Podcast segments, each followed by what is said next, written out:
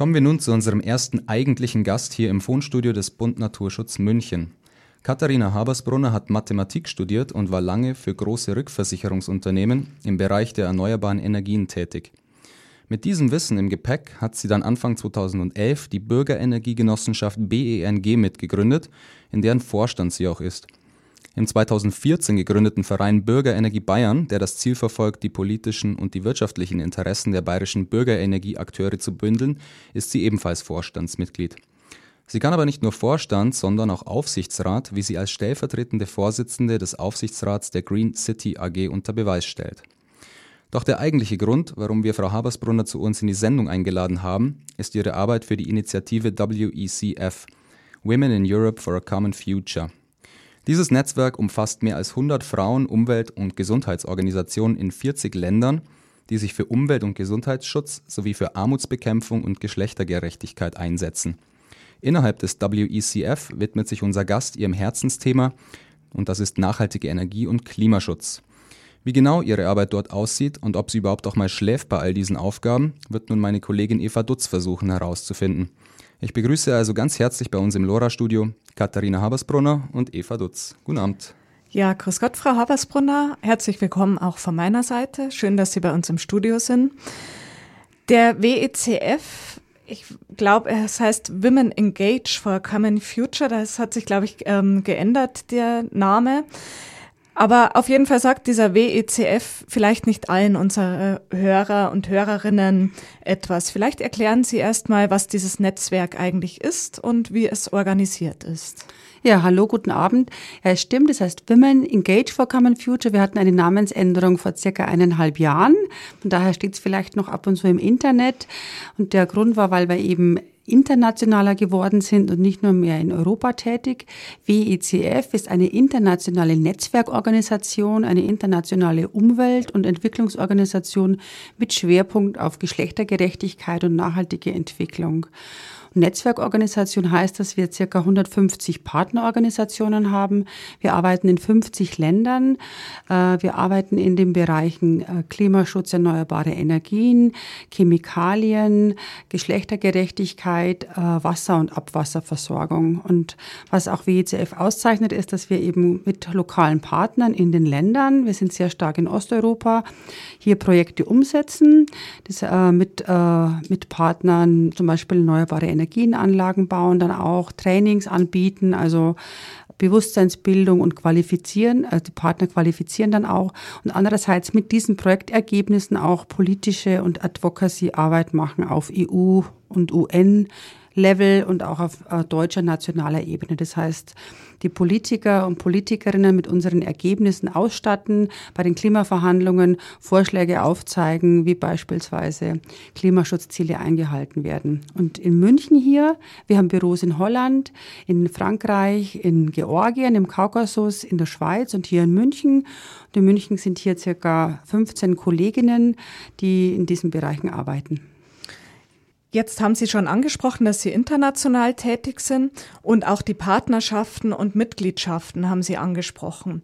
Welche Möglichkeiten der Beteiligungen gibt es denn? Ich habe auf Ihrer Internetseite gelesen, es gibt Partner, es gibt Sponsoren, es gibt äh, Mitglieder. Vielleicht erklären Sie da noch äh, etwas zu der Organisationsstruktur. Was ist da der Unterschied? Mhm.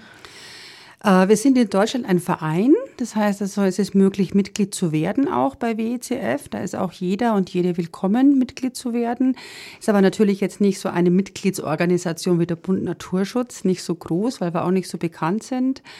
Und es ist dann auch so, dass wir mit vielen Partnern und Partnerinnen und Expertinnen zusammenarbeiten. Wir haben zum Beispiel auch Energieeffizienzprojekte durchgeführt. Da wurden wir unterstützt von Energieberaterinnen und Energieberatern von der Stadt München, vom Bauzentrum.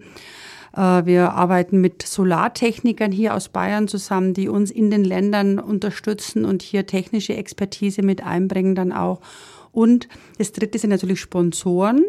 Also wir sind sehr stark projektfinanziert. Sponsoren sind Ministerien, deutsche Ministerien, holländische, französische Ministerien, die Europäische Union, ähm, Stiftungen auch. Das sind dann hier auch sehr wichtige Partner für die Finanzierung. Jetzt steht auf Ihrer sehr schönen neuen Homepage übrigens. Danke. Steht der Satz, WECF kämpft für eine gerechte und friedliche Klimapolitik. Wir implementieren weltweit geschlechtergerechte, sozialverträgliche und bezahlbare Klimalösungen. Jetzt hört sich das ja nach einer sehr hohen Zielsetzung an und klingt vielleicht für den einen oder anderen auch ein bisschen abstrakt. Vielleicht sprechen wir mal über Ihre konkreten Projekte. Was gibt es da an Projekten? Sie hatten ja schon gesagt, dass Sie international tätig sind. Vielleicht stellen Sie unseren Hörern mal ein, zwei Projekte vor. Hm. Zum einen nochmal zu diesem abstrakten Begriff, ja, da stimme ich zu, aber das ist genau unser Schwerpunkt hier auch, äh, bezahlbare, geschlechtergerechte und sozialverträgliche Klimalösungen aufzuzeigen. Das Thema ist, dass Klimawandel eben nicht geschlechterneutral ist, dass es einfach bekannt ist, dass der Klimawandel sich stärker für vulnerable Gruppen ausübt. Und das sind so sehr, sehr oft Frauen im globalen Süden, aber auch im globalen Norden. Wir kennen wahrscheinlich viele auch das Bild von Frauen, die weitere Wege zurücklegen müssen, um Feuerholz zu sammeln oder auch äh, mit äh, Behältern auf dem Kopf, um äh, längere Wege zurückzulegen, um Wasser auch zu holen. Aber es ist auch bei uns hier in, im globalen Norden auch. Und das ist zum einen, dass die Frauen oder die vulnerablen Gruppen weniger zum Klimawandel beitragen und zum anderen auch weniger Möglichkeiten haben, hier sich zu schützen, sich zu adaptieren auch und stärker davon betroffen sind. Und äh, das ist einfach ein Ziel, dass man hier das nochmal ähm, ins Bewusstsein bringt auf allen Ebenen und dass auch diese Geschlechtergerechtigkeit sehr wichtig ist in der Klimapolitik dass es hier äh, verankert wird. Und da wurde 2007 in Bonn bei den Klimaverhandlungen der sogenannte Gender Action Plan jetzt auch wirklich verabschiedet äh, und dass er auf nationalen Ebenen umgesetzt werden muss. Und ein konkretes Projekt, also wir haben in Georgien, im Kaukasus, geschlechtergerechte Energiegenossenschaften gegründet. Das heißt es zum einen, dass hier die Genossenschaften ähm, selber Energie produzieren, zum Beispiel mit Solarkollektoren Geschlechtergerecht heißt, dass Frauen extra ausgebildet werden, dass Frauen äh, überhaupt Kredite bekommen von Banken, um in Solarkollektoren zu investieren, weil die Normalsituation so ist, dass Frauen oft keine Kredite bekommen, weil sie eine Frau sind und wenn sie Kredite bekommen, einfach einen Risikozuschlag bezahlen müssen. Ähm, dass es eine Quote gibt für die Genossenschaften, für den Vorstand, für Aufsichtsrat, einfach klassische Gender-Instrumente ähm, hier mit berücksichtigt. Und dieses Modell dieser geschlechtergerechten Energiegenossenschaften, das sehr erfolgreich ist, haben wir in verschiedenen UN-Konferenzen vorgestellt, um aufzuzeigen, es gibt sie, diese Geschäftsmodelle. Das sind keine Förderprojekte, das sind Geschäftsmodelle. Es ist möglich, hier erneuerbare Energie zu produzieren. Es ist möglich, überhaupt Zugang zu erneuerbaren Energien zu schaffen für eine breitere Bevölkerung. Bevölkerung. Es ist möglich, Feuerholz zu sparen. Es werden viele ökologische, ökonomische und soziale Ziele erreicht. Aber es ist wichtig, diese Ziele sichtbar zu machen für alle Akteure. Es ist wichtig, diese ähm, Konzepte zu finanzieren und es ist wichtig, auch diese Konzepte abzuscalen mit einem großen Maßstab. Sie sind international tätig, aber der ursprüngliche Schwerpunkt regional gesehen der Arbeit lag in Osteuropa, Zentralasien und im Kaukasus. Warum gerade diese Regionen? Gibt es da auch spezifische Herausforderungen oder wie hat sich dieser Fokus herauskristallisiert? Äh, der Ursprung war bei der Rio-Konferenz 1992 in Rio de Janeiro, auch die UN-Konferenz für Umwelt und Entwicklung. Dort haben sich Frauen aus West- und Osteuropa und aus den Gebieten, die Sie genannt haben, getroffen und haben sich entschieden, gemeinsam für eine gerechte, für eine nachhaltige, für eine sozial gerechte Welt sich zu engagieren und zu kämpfen. Äh, und daraus haben sich dann hier Partnerschaften entwickelt. Zum Beispiel in, in, in der Ukraine haben wir sehr langjährige Partner. Es gibt eine Organisation Mama 86, die sich sehr stark nach Tschernobyl eingesetzt haben für Mütter für Kinder und äh, hier Aufklärungsarbeit geleistet haben dann auch. Die Besonderheit in den Ländern ist natürlich einfach eine hohe Korruption, weniger Bewusstsein für Umwelt, weniger Bewusstsein für Geschlechtergerechtigkeit, schwierigere wirtschaftliche Bedingungen, oft eine große Kluft zwischen Bedingungen in der Stadt und im Land. Also wir als WCF sind sehr stark in den ländlichen Gebieten aktiv nicht äh, stabil, kein stabiler Zugang zu, sau zu sauberem Wasser, zu Energie auch. Und ähm, ja. Der WECF ist ausdrücklich eine Frauenorganisation. Jetzt wirft man ja ab und zu Frauenorganisationen vor, dass sie genauso ausschließend gegenüber Männern sind, wie das Frauen andererseits den Männerorganisationen vorwerfen. Was können Sie da entgegnen?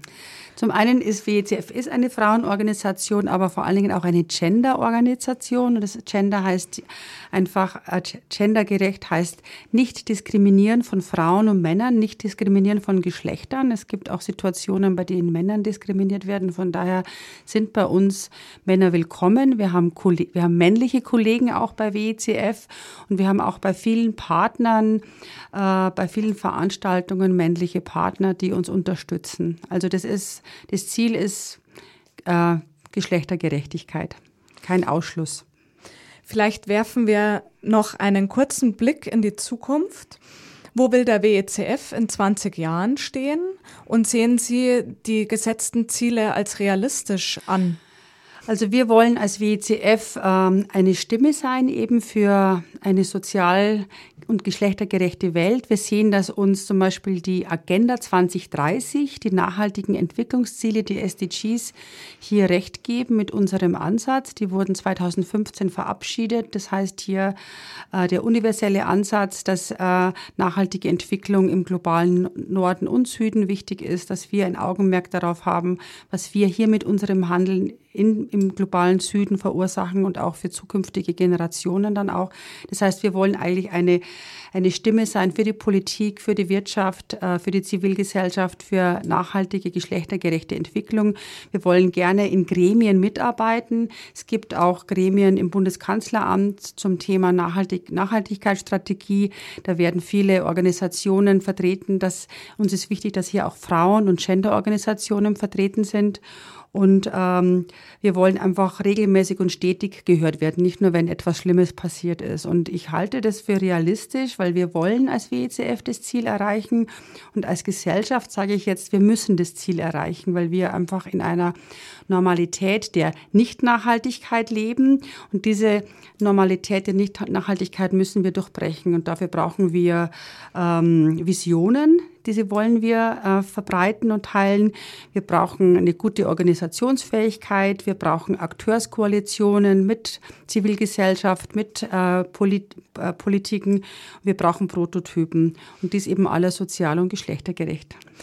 Vielleicht abschließend noch eine letzte Frage. Gibt es denn Veranstaltungen hier in München, äh, die man besuchen kann?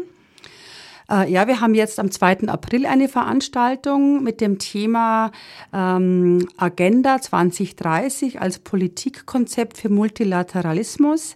Das ist eine Kooperationsveranstaltung eben von WECF, von MIN, das heißt Münchner Initiative Nachhaltigkeit, von der Deutschen Gesellschaft für Vereinte Nationen und von REN Süd, die Netzwerkstellen des Rats für nachhaltige Entwicklung. Und hier haben wir verschiedene Ebenen.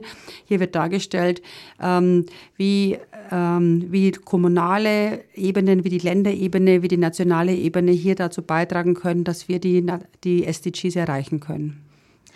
Ja, dann vielen Dank für das Interview und nochmal Entschuldigung für den Recherche-Fauxpas. Angenommen. Das passiert mir beim nächsten Gast sicher nicht, denn wir haben Ihnen ja bekannte und prominente Gesprächspartnerinnen versprochen und konnten eine Politikerin aus der vordersten Reihe gewinnen.